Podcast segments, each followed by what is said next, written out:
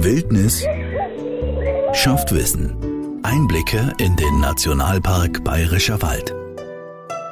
Wer den Nationalpark Bayerischer Wald besucht und vor allem wer das zum ersten Mal tut, sollte unbedingt in einem der Nationalparkzentren in Neuschönau und Ludwigsthal oder im Waldgeschichtlichen Museum in St. Oswald vorbeischauen. Denn dort kann sich der Besucher quasi den Background für sein Naturerlebnis holen und schon mal so manches Geheimnis des Waldes lüften.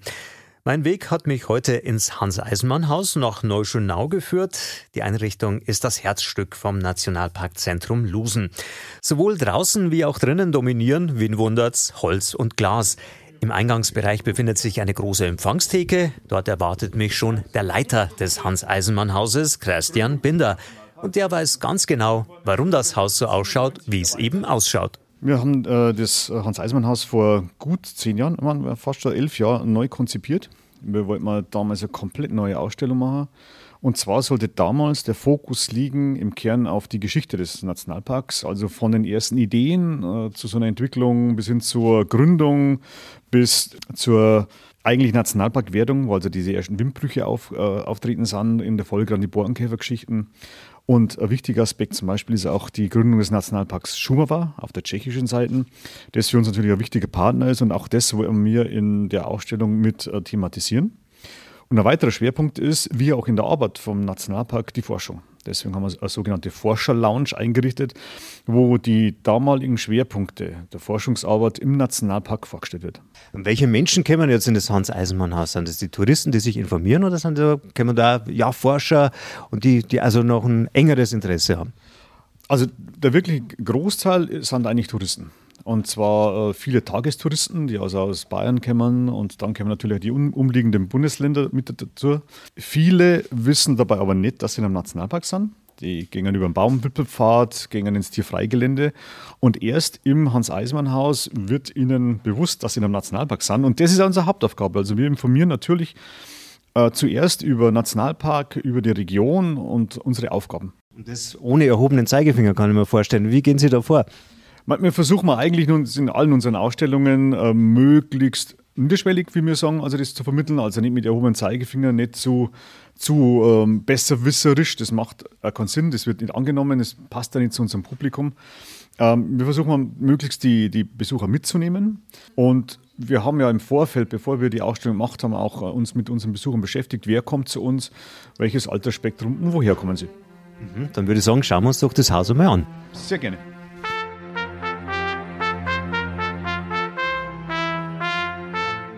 Wie Sie schon äh, eingangs gesagt haben, also die Theke.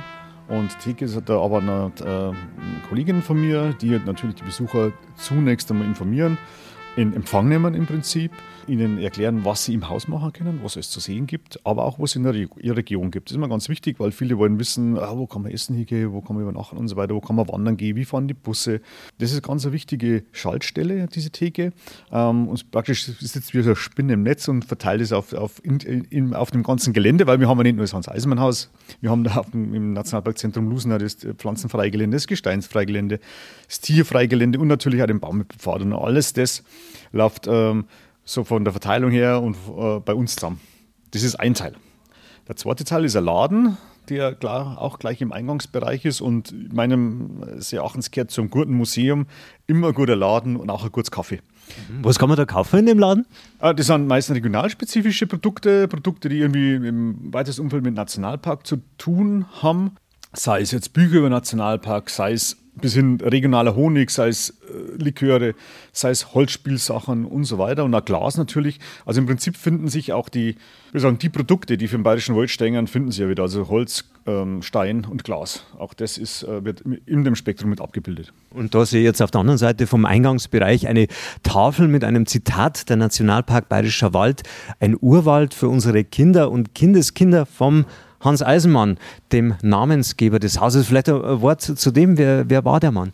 Hans Eisenmann war der zuständige Minister ab Gründung des Nationalparks. Also der war äh, damals Forstminister und hat die wesentlichen Entschlüsse und Beschlüsse gefasst für die Entwicklung des Nationalparks. Ohne Hans Eisenmann wäre der Nationalpark Bayerischer Wald jetzt nicht das, was er ist. Also auch diese Entscheidungen, Totholz liegen zu lassen, umgeworfenes Holz liegen zu lassen, Borkenkäfer zuzulassen, ist eine, war eine Entscheidung von Hans Eisenmann. Und deswegen hat nach seinem Tod der Landtag äh, beschlossen, dieses Haus, das er früher Nationalparkhaus geheißen hat, in Hans-Eisenmann-Haus umzubenennen. Das mit dem Namen haben wir also geklärt. Wir haben uns im Laden eingedeckt und im Café mit Kaffee und Kuchen gestärkt. Damit sind wir gerüstet, die Ausstellung zu erkunden. Es sind 650 Quadratmeter Ausstellungsfläche. Und dann kommt noch ein Großteil dazu, das sind praktisch alles hinter den Kulissen. Wir haben ja Lagerräume, wir haben Werkstätten, Elektrikerarbeit bei uns, wir haben Gärtner, die äh, das, das Umfeld pflegen. Also da kommt schon einiges zusammen. Aha, und ich sehe da ja 3D-Grafiken, bewegte Sachen, wo man dann auch äh, selber Dinge bewegen kann, sich näher anschauen kann. Ich denke, das ist so der Weg, wenn man das jetzt auch vermitteln muss, so wie das früher war, so irgendwelche Vitrinen aufzustellen, das genügt nicht mehr, oder? Ja, das genügt halt nicht mehr, das kann man nicht mehr machen. So eine Ausstellung spiegelt immer so den Geschmack der Zeit, wie die Ausstellung gebaut worden ist. War es zum Beispiel völlig out, irgendwie Präparate zu, zu zeigen. Stand von vor 12, 13 Jahren. Mittlerweile ist es zum Beispiel so, dass wieder mehr Präparate gewollt werden. Also zum Beispiel, wir überlegen wir ja momentan schon wieder die nächste Ausstellung. Wir sind momentan dabei, neues Konzept zum Schreiben und da arbeiten wir schon wieder anders. Noch ein Beispiel aus unserer Arbeit, wie wir sowas machen. Also wir haben das Waldgeschichtliche Museum, das ich auch mit betreue, gebaut und ähm, da habe ich mir Kinder eingeladen, Schulklasse, und habe die gefragt, was sie wollen. Und dann haben sie gesagt, ja, mach bitte was zum Riechen, was zum Oglanger, was zum Hören, was zum Verstecken, was zum Lesen. Und dann habe ich gefragt, was wollt ihr denn nicht in so einem, in so einem Museum? Und dann hat, hat einer von den Jungs gesagt, vierte Klasse, gesagt, mach bloß nichts mit Computer. Aha, das ist interessant. Und dann habe ich gefragt, ja, warum? Warum denn? Und dann hat er gesagt, weil du das nicht kannst. Und äh, genau so ist es. Also, wenn in einem Museum was Hochtechnisches eingebaut wird, ist es A sowieso ab dem Einbau alt weil da gibt es viel was Neues, bis wir das einbauen. Und wir haben dann in der Folge wenig Möglichkeit, das wieder zu ändern, weil es einfach sehr hochpreisig ist und sehr hohen technischen Aufwand und Betreuungsaufwand bedeutet. Und das ist schwierig. Und deswegen ist eigentlich, und da hat er recht gehabt, der, der junge Mann eigentlich suboptimal, wenn wir so hochtechnisch was einbauen, weil es einfach nur auf gut Niederbayerisch richtig Schieß macht. Und die Kinder halt durch die Smartphones eh ganz was anderes gewohnt sind, das kann ich nicht bedienen in einem Museum. Also deswegen müssen wir uns auf andere Medien und auf andere Vermittlungsformen einspielen. Quasi aus der Not eine Tugend machen. Ja, genau, genau so ist es. Und ähm, das versuchen wir bei unseren Ausstellungen immer möglichst alle Sinne anzusprechen und ähm, möglichst wirklich alle auch anzusprechen. Also das ist äh, unser Ziel, weil wir wollen mal das, was wir haben und wir wollen mal Nationalpark einfach auch vermitteln in so ein Haus. Wir wollen Lust drauf machen, rauszugehen und da draußen zu entdecken, was Nationalpark bedeutet. Gut, und ich würde sagen, wir entdecken jetzt das Haus genau, weiter. Gehen wir jetzt mal da runter. Ähm, Wenn es interessiert, so ähm, die, die, Innenarchitektur oder die Ausstellungsszenografie, wie wir sagen, das ist nach dem Vorbild eines barocken Heckentheaters eigentlich macht und zeigt in fünf Stationen so die wesentlichen geschichtlichen Schritte des Nationalparks, von den ersten Ideen über die politischen Entscheidungen bis hin, ich habe es im Anfangsstatement schon mal gesagt gehabt, äh, die Geschichte mit dem Borkenkäfer, diese Problematiken, die wir Mitte der 90er gehabt haben mit Borkenkäfer, die Streitereien um diese ganze Geschichte und politischen und auch gesellschaftlichen Widerstand, bis hin, jetzt haben wir grad, gehen wir gerade durch, bis zur Gründung des Nationalparks Schumer war, das natürlich für uns ein Riesensprung war, weil man dann mit der Gründung des Nationalparks, der ja dreimal so groß ist wie der Bayerische Nationalpark, äh, einen, einen riesigen gemeinsamen, eigentlich gemeinsamen Nationalpark haben. Also, und wir bezeichnen das ja auch gerne als grünes Dach Europas. Bei der Zusammenarbeit der beiden Nationalparke hat es auch schwierige Jahre gegeben. Doch mittlerweile läuft sie sehr gut, sagt Christian Binder. Wir arbeiten sehr gut zusammen. Also wir werden jetzt, wenn wir weitergehen, noch unser letztes Projekt sehen, äh, das äh, wir mit den tschechischen Kollegen gemacht haben, die sogenannte Waldwerkstatt. Das war ein EU-Projekt, gefördert von Interreg, wo wir einen Erlebnisraum für Kinder eingebaut haben und die Kollegen, Kolleginnen drüben haben ein Haus gebaut oder ein Haus renoviert wo sie mit Kindern arbeiten. Also die widmen sich den handwerklichen Traditionen des Böhmerwalds und wir machen mal im Prinzip das Naturerbe. Und damit haben wir praktisch das sehr schön abgedeckt und wir haben den Lusen nachgebaut.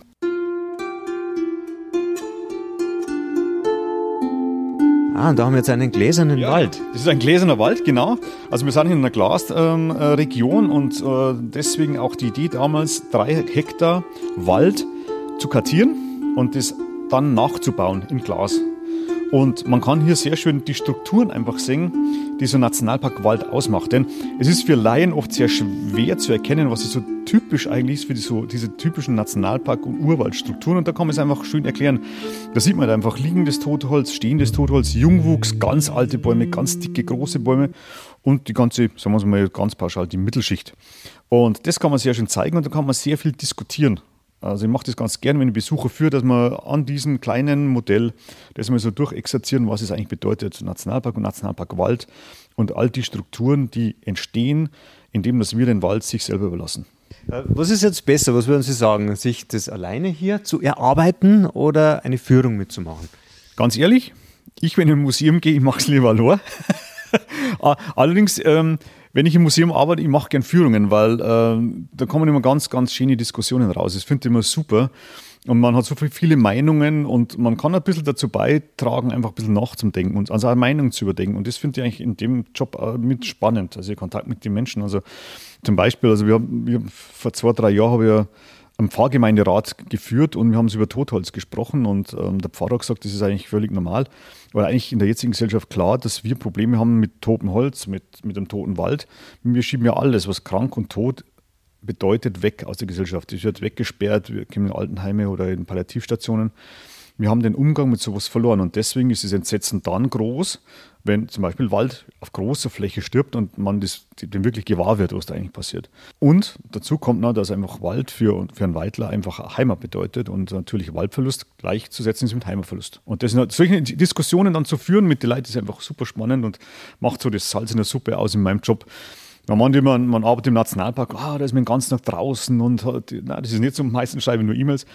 Und dann ist so diese Geschichten, so Ausstellungen neu konzipieren oder eben mit Leid zusammen zum Ausstellungen zum Schauen, das ist natürlich dann irgendwie, das macht es dann natürlich wirklich spannend.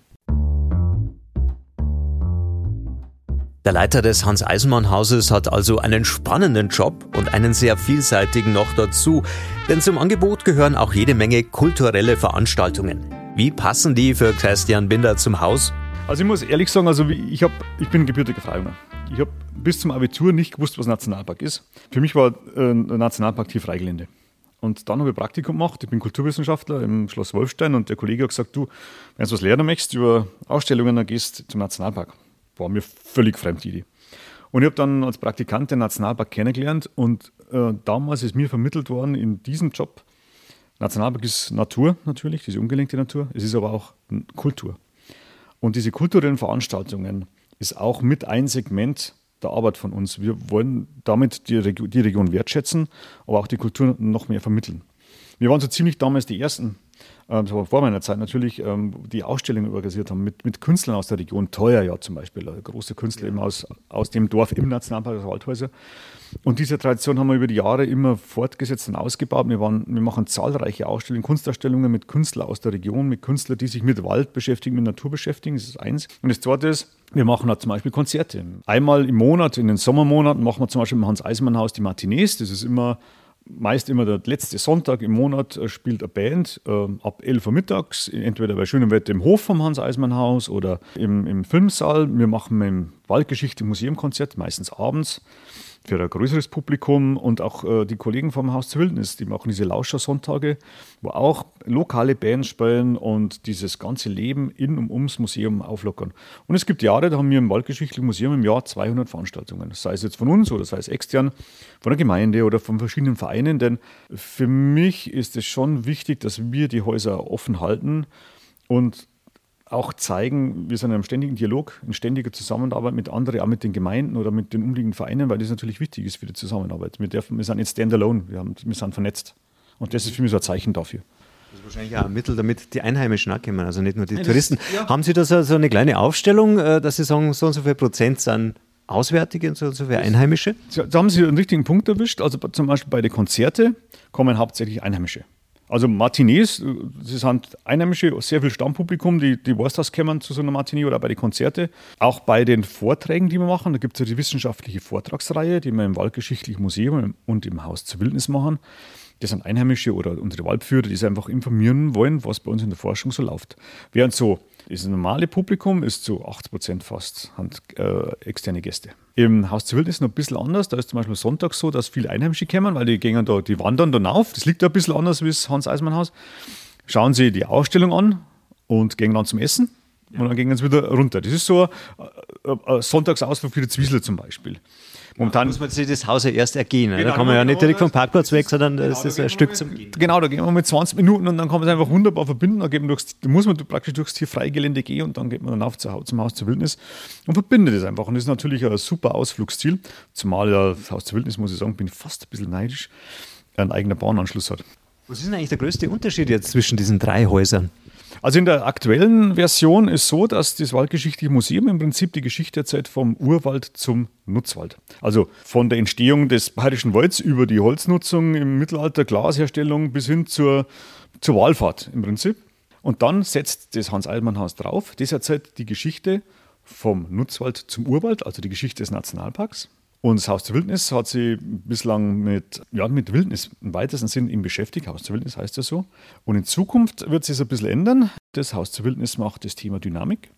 Und wir hier im Haus wollen in, mit der neuen Ausstellung, die wir momentan planen und vorbereiten, das Thema Biodiversität im Nationalpark bespielen, sodass wir uns inhaltlich wie vom Ausstellungsbau her, vom Ansatz her, von der Grafik her komplett unterscheiden.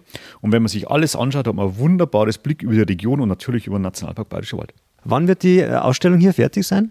Haus zur Wildnis ist, wird nächste fertig. Und wir fangen jetzt erst an. Und wenn man eine große Ausstellung baut, ich habe es vorhin gesagt, 650 Quadratmeter, das wird einiges dauern. Also ich rede mit drei bis vier Jahren. Bis dahin ist natürlich die alte Ausstellung offen. Und die heißt Wege in die Natur, eine Geschichte von Wald und Menschen.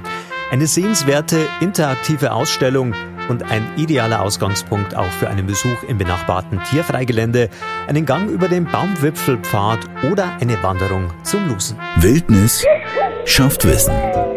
Einblicke in den Nationalpark Bayerischer Wald. Als Podcast auch in voller Länge auf unserradio.de und auf der Homepage des Nationalparks Bayerischer Wald.